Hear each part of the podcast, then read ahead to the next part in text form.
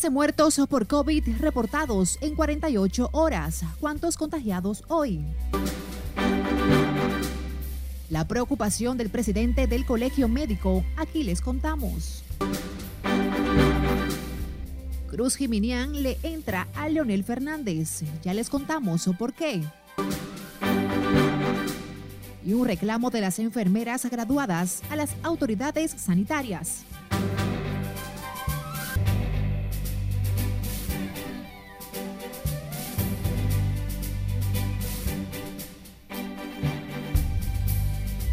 Buenas tardes, qué gusto reencontrarnos en la presente emisión informativa de Noticias RNN de este martes 24 de agosto.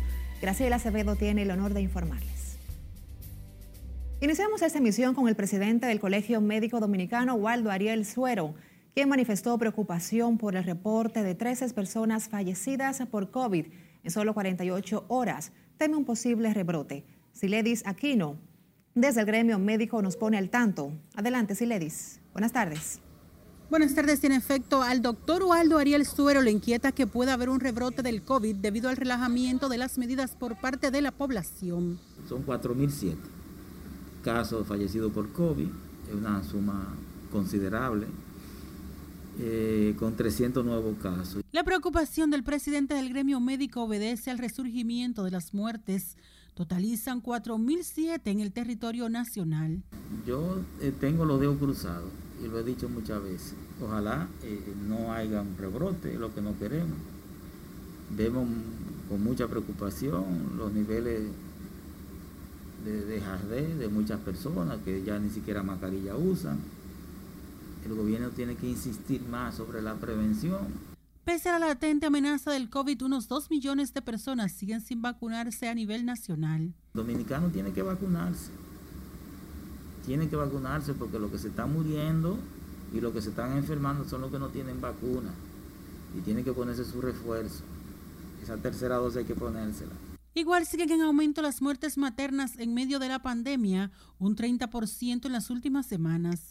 Ahí interviene también el tema de, de los partos de mujeres haitianas que muchas de ellas vienen sin chequeo, sin ningún control y sin nada. Fíjense que están abarrotadas las salas de parto, eh, las maternidades de este país de mujeres embarazadas haitianas. Waldo Ariel Suero confirmó un aumento de los casos de dengue. Solo el hospital Robert Rick Cabral atendió a 158 niños en lo que va del presente año. El presidente del Colegio Médico también volvió a valorar como positivo el desempeño del gobierno en el manejo de la pandemia del COVID. Por el momento son los detalles que les tengo. Ahora retorno con ustedes al set de noticias. Te agradecemos el reporte, Siledis. A propósito, ocho personas más murieron por COVID-19 pero ninguna de ellas en las últimas 24 horas reportó hoy el Ministerio de Salud Pública. En su boletín número 523 informa el procedimiento ayer de 3.960 pruebas. De ellas, 223 personas resultaron positivas al virus. La letalidad a este martes es de un 1.15%. De acuerdo a los datos oficiales de las autoridades sanitarias, 4.200 personas han muerto desde el inicio de la pandemia en marzo del año 2020. En su informe, Salud Pública fija la positividad diaria en 8.82%, por encima del 5.33% la acumulada en las últimas semanas.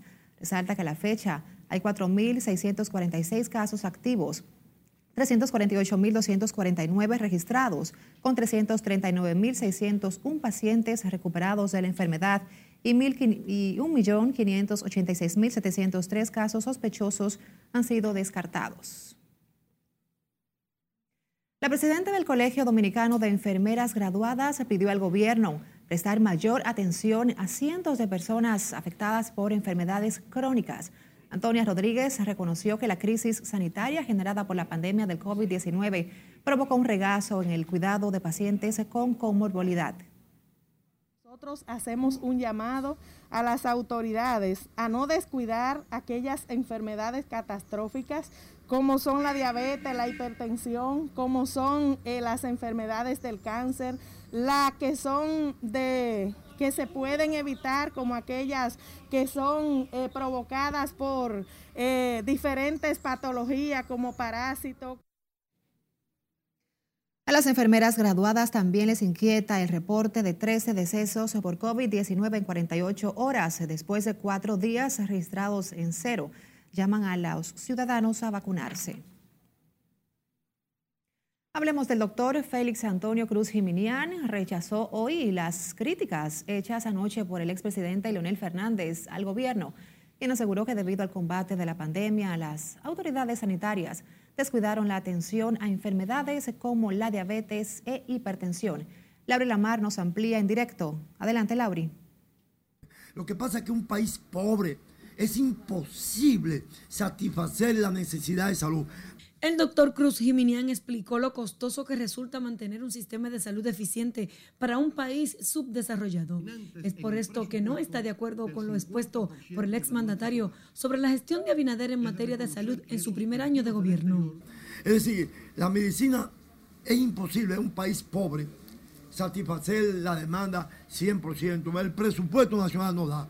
Sin embargo, yo pienso que todos los gobiernos han hecho grandes inversiones, todos el reconocido médico también habló sobre la decongestión hospitalaria por la baja en los contagios del COVID, pero llama a no bajar la guardia.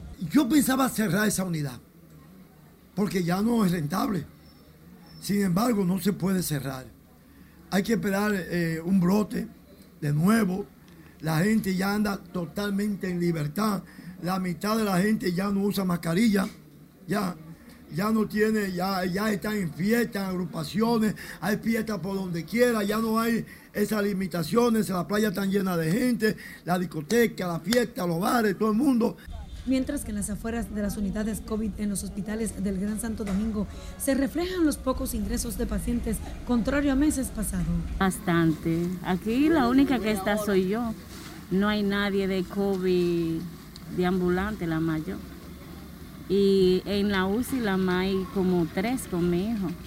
Pese a la baja de los casos, las autoridades de salud se mantienen alerta ante una posible cuarta ola de contagios que pronostican expertos. Laurila Mar, RNN.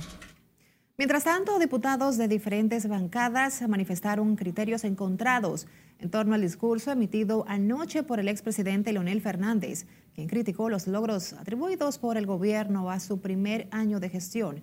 Nuestro compañero Jesús Camilo está en directo desde el Congreso Nacional y nos cuenta. Adelante, Jesús. Buenas tardes.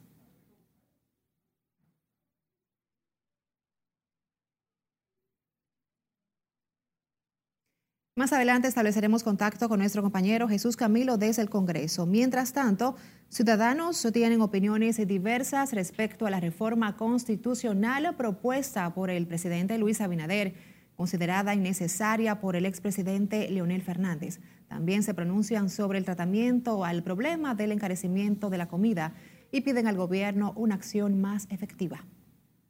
Está en lo cierto porque no lo han podido, él no ha podido arreglar eso todavía.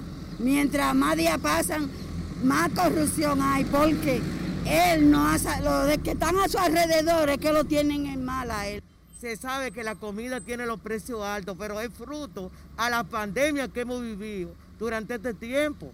Porque verdaderamente hasta las exportaciones de los contenedores, todo ha subido.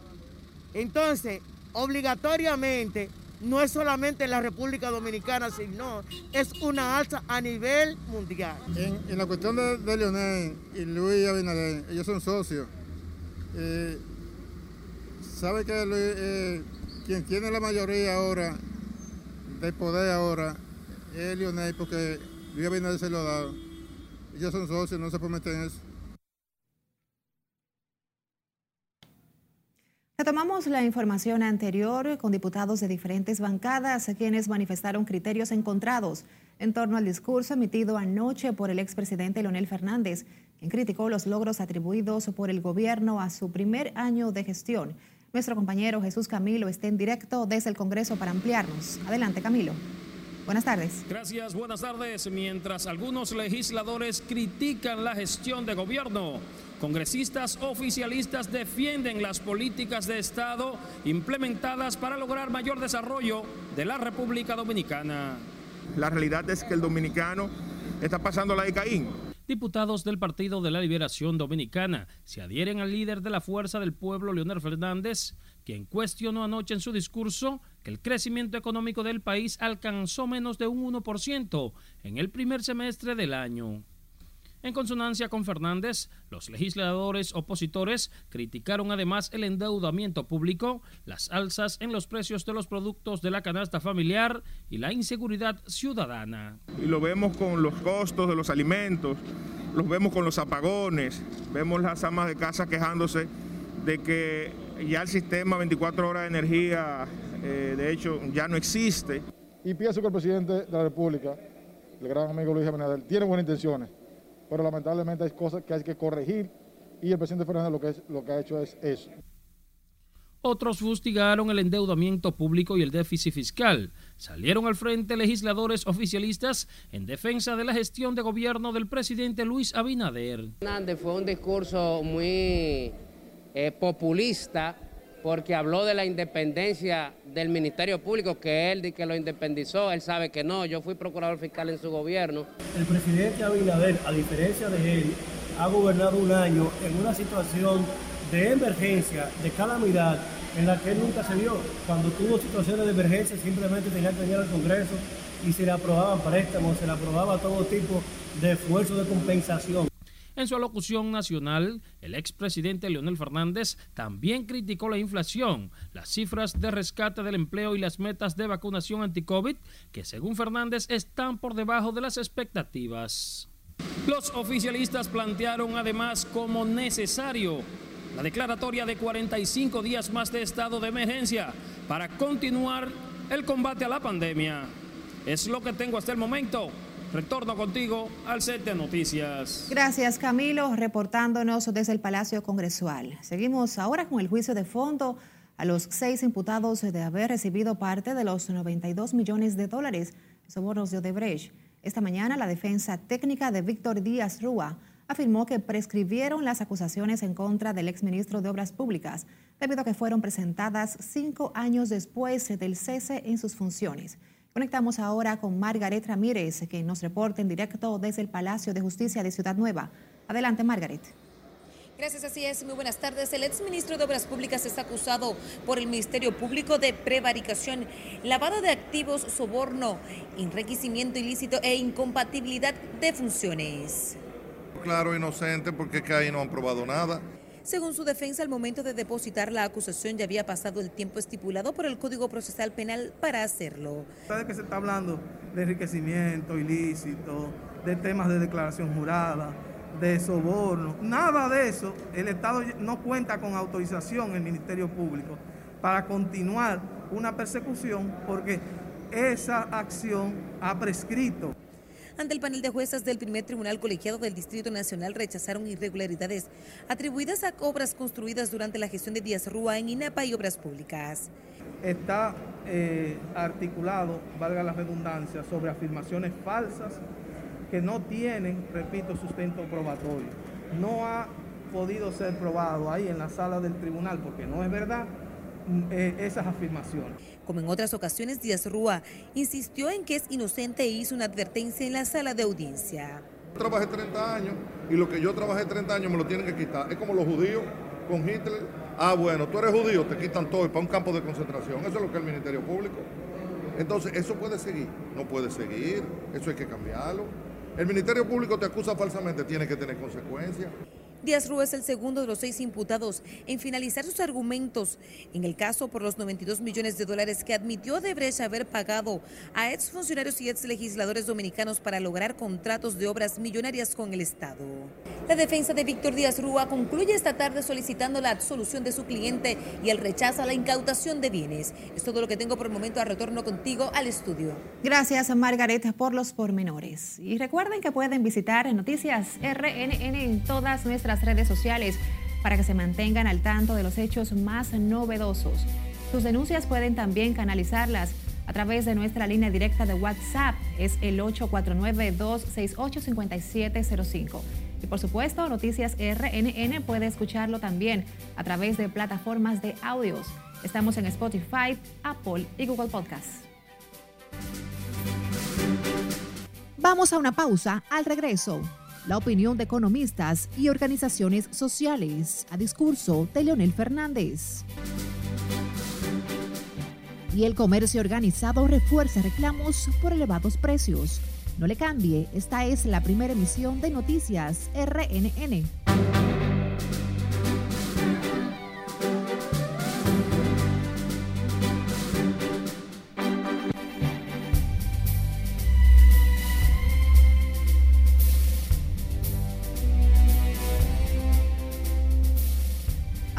Panorama internacional en Estados Unidos. Allí toma posesión la primera mujer como gobernadora de Nueva York y una reunión secreta entre el directorio de la CIA y el líder talibán. Esto y más en resumen internacional con José Tomás Paulino. Kathy O'Chul se convirtió en la primera mujer en gobernar a Nueva York al presentar juramento esta mañana en una breve ceremonia privada presidida por la principal jueza del estado Janet Fiore. La demócrata asumió la dirección de un gobierno estatal desesperado por volver a trabajar después de meses de distracciones por las acusaciones de acoso sexual contra Andrew Cuomo. William J. Burns, director de la Agencia Central de Inteligencia de Estados Unidos, viajó a Kabul, donde se reunió secretamente con Abdul Ghani Baradar, uno de los líderes de los talibanes, reporta The Washington Post, con referencia a varios funcionarios estadounidenses que prefirieron el anonimato.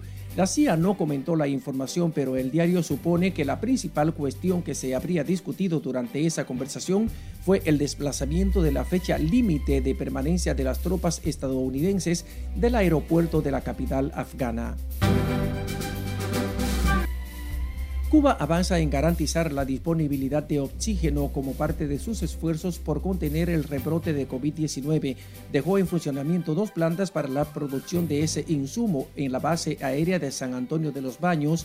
Rusia donó otra con capacidad para producir unos 120 cilindros. El Servicio Electoral de Chile confirmó que nueve candidatos participarán en las elecciones presidenciales fijadas para el 21 de noviembre próximo con el objetivo de definir al sucesor de Sebastián Piñera, además de elegir a 27 senadores, 155 diputados y 302 consejeros regionales. Ayer a la medianoche venció el plazo para el registro de postulantes. Los candidatos independientes necesitaron hasta el último momento para juntar las 33 mil firmas requeridas para poder oficializar su inscripción. La ciudad de Irán, en el estado de Texas, se vio obligada a cerrar un distrito esta semana después que las infecciones por COVID-19 se extendieron por la comunidad en un periodo de dos semanas. Según el director general de Irán, Jason Ribold, en las últimas dos semanas fueron realizadas pruebas de detección del virus a 119 personas y 50 dieron positivo, con una población total de 1.200 personas. Esto supone una tasa del 42%. Seguimos en Estados Unidos que deportó a su natal México a uno de los ex jefes del cártel de Tijuana, Eduardo Arellano Félix, después de cumplir la mayor parte de una condena de 15 años de prisión. Las autoridades mexicanas lo detuvieron de inmediato por cargos de delincuencia organizada. En el resumen internacional de RNN, José Tomás Paulino. Retornamos con economistas y representantes de la sociedad civil quienes no concuerdan con los cuestionamientos hechos por Leonel Fernández al desempeño económico del actual gobierno. Scarlett Cuchardo tiene las reacciones en directo. Adelante, Scarlett. Buenas tardes. Gracias, buenas tardes. Los cuestionamientos de Fernández al crecimiento económico fueron analizados por expertos que no coinciden del todo con el exmandatario todavía hace falta un gran margen para que la economía tenga una recuperación plena. Para el ex jefe de Estado, el crecimiento de la economía severamente impactada por la pandemia será de un 0.3% al finalizar el presente año. Sin embargo, es muy temprano para hacer este balance, considera el vicedecano de Economía de la UAST, Antonio Siriaco. Pero cuando uno lo compara el crecimiento con el año 2019, estamos hablando de que apenas la economía dominicana hasta la fecha ha crecido 0.3%. Eso no significa que la economía va a terminar con un crecimiento de 0.3 este año, no, todo lo contrario, la economía posiblemente este año termine con un crecimiento muy alto. También las organizaciones sociales hacen lecturas propias del discurso del expresidente Fernández. Y a él se le olvidaron muchos datos como mencionar la crisis económica e institucional que recibió este gobierno bajo esa crisis sanitaria, debido justamente al endeudamiento que llevaba este país a causa de ese círculo vicioso. Otros, como el senador Antonio Taveras Guzmán, califican la alocución de Fernández como un discurso político. Es oposición, entonces a la oposición le toca no evaluar y siempre evalúa críticamente. Siempre esa crítica desde la oposición hay que poner la atención y evaluarla. Y Según Fernández, para hablar de recuperación económica, el gobierno debe primero recuperar los 10 mil millones de dólares del Producto Interno Bruto del 2019 al 2020. Fernández se dirigió anoche a la Nación para hablar por una cadena de radio y televisión acerca del primer año de gobierno del presidente Luis Abinader. Es todo lo que tengo de momento. Ahora paso contigo al centro de noticias. Gracias, Scarlett, por los detalles. Seguimos con más reacciones porque representantes de distintas asociaciones de comerciantes secundaron hoy al expresidente Leonel Fernández en sus críticas al gobierno sobre el manejo a la escala alcista de los precios de los alimentos de primera necesidad. Lauri Lamar trabajó el tema y nos tiene más detalles en directo. Adelante, Lauri. Buenas tardes para ti. Gracias, buenas tardes. El discurso del expresidente Leonel Fernández, en el que lanza duras críticas al gobierno, ha generado reacción en distintos sectores, entre ellos de comerciantes, quienes respaldan al exmandatario.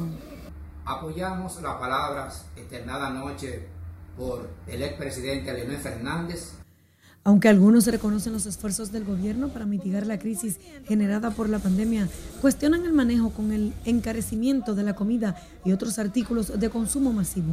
Es una preocupación de nosotros como dirigentes del sector comercio de provisiones, en el sentido de que el poder adquisitivo de la población está disminuyendo y si disminuye el poder adquisitivo de la gente, disminuyen los beneficios de nuestros negocios y por lo tanto vamos camino a desaparecer. Nosotros continuamos insistiendo en que el Ministerio de Industria, Comercio y MIPIMES tiene que reunirse con el sector industrial para chequear cuáles son los costos reales de producción del sector industrial aquí en República Dominicana para que la ciudadanía pueda obtener precios referenciados reales de precios, no controles de precios, pero con precios referenciados la ciudadanía puede estar más tranquila. Los consumidores aseguran que su situación se ha hecho insostenible por los bajos ingresos y el incremento de los precios de los alimentos básicos. Para la vida del pobre no está muy fácil, ¿no? ¿Por qué? por la, cuestión de que son todo, al estar todo caro, lo que ganan no le está alcanzando para sustento de la familia. Sin embargo, otros entienden que la crisis económica por los efectos de la pandemia ha impedido que el presidente Abinader desarrolle a plenitud su plan de gobierno. Pero con esta pandemia, que ni Estados Unidos, que es la potencia más grande, la ha manejado, ahora la va a manejar Luis, que es el primer mandato que tiene. Lo que pasa es que él le está tirando piedra a los más chiquitos, pero que lo coja él ahora como está la vaina, a ver si él va a resolver. El doctor Fernández se refirió al tema durante una alocución a la Nación en la que cuestionó ejecutorias del gobierno entre la que destacó la pérdida de empleos. De mi parte es todo, retorno al estudio. Gracias, Laura Lamar, por el reporte. El expresidente de la República, Leonel Fernández, acusó al actual gobierno de manipular estadísticas para presentar un crecimiento económico que no refleja la realidad de la mayoría de los hogares dominicanos. José Tomás Paulino nos presenta otros aspectos del discurso presentado anoche. En junio del 2020, la deuda pública dominicana era de 46.700 millones de dólares. A junio de este año era de más de 59.700 millones de dólares, equivalente al 68% del PIB. Leonel Fernández cuestionó el informe del Banco Central, el cual fijó en 13.3% el crecimiento de la economía entre enero y junio últimos, con proyección de un 7.5% al concluir el presente año. Se trata, por consiguiente, de un crecimiento relativo, lo cual pone en evidencia que utilizando cifras fuera de contexto, se puede confundir al pueblo mediante una manipulación estadística que no refleja la que realmente acontece en los hogares dominicanos. recordó que la crisis generada por la pandemia redujo en 10 mil millones de dólares el Producto Interno Bruto de algo más de 89 mil millones de dólares en el 2019. Hablar de recuperación económica significa, en primer término, recuperar esos 10 mil millones de dólares perdidos en nuestra capacidad de producción de riquezas. Eso, claro está, no se logrará este año. Con vientos a favor podría tal vez lograrse en el 2022, pero lo más probable, sin embargo, es que lo podamos alcanzar en el 2023. En su discurso de 26 minutos reconoció, sin embargo, la estabilidad económica y un clima favorable a la inversión como logros del presente gobierno. Añade la recuperación del turismo con aportes de 6.159 millones de dólares entre enero y julio, un incremento de 43% en comparación con el mismo periodo del 2020.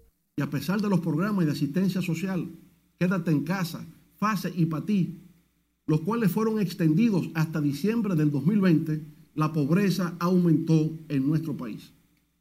En términos absolutos, esto implicó que 268.515 dominicanos descendieran a niveles de pobreza general, incrementándose de igual manera la indigencia o pobreza extrema.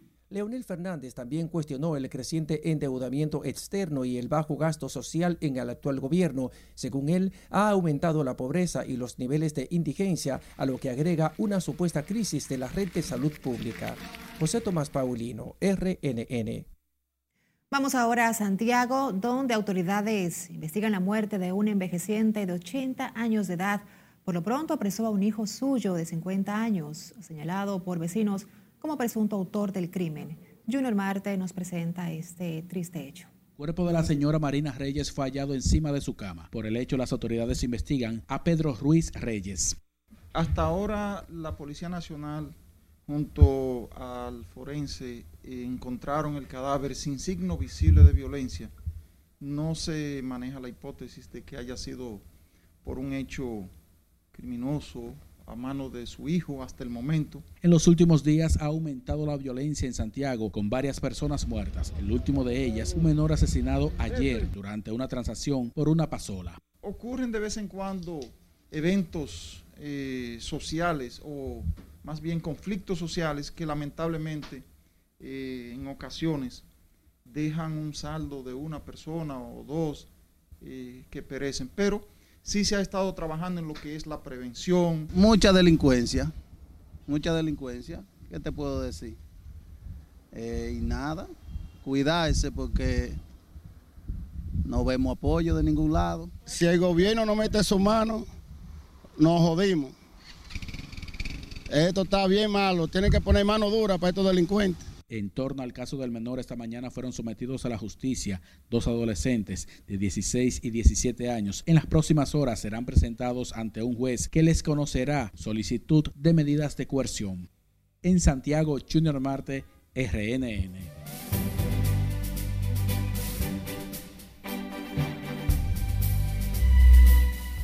¿Qué tal? Muy buenas. Iniciamos la entrega deportiva hablando de la inauguración de los Juegos Paralímpicos en Tokio 2020. Y es que la República Dominicana está participando con cinco atletas y un guía, o sea, seis atletas al final. En este evento importantísimo, inclusivo, ahí están los abanderados Alejandra Ibar y Patricio López de natación y de pesas. Tenemos dos atletas de atletismo, dos de natación y uno de pesas. Y podemos traer medallas. Tenemos una solamente y estamos participando en este evento desde el 1992. Por otro lado, ya juramentan el comité organizador del Panamericano de Tenis de Mesa Infantil Juvenil que se va a efectuar en República Dominicana del 12 al 18 de septiembre. Por el COVID tuvo Argentina que entregárselo a República Dominicana. Y finalmente en las grandes ligas, Nelson Cruz, que estaba en la lista COVID con sospechas, simplemente fue una falsa alarma y podría estar jugando con los Reyes de Tampa Bay este miércoles. Todo el que le duele algo en grandes ligas de una vez lo ponen en lista COVID. Oye eso, por si acaso, ¿eh? Entonces después que da negativo y da negativo y da negativo, lo sacan de la lista COVID. Dice Nelson que le duele el cuerpo, pero nada más. Siempre es bueno prevenir. Es así. Gracias, Manuel, por siempre mantenernos al tanto. A ustedes también las gracias por acompañarnos. Recuerden que a las 10 de esta noche es nuestra emisión estelar. Gracias por acompañarnos.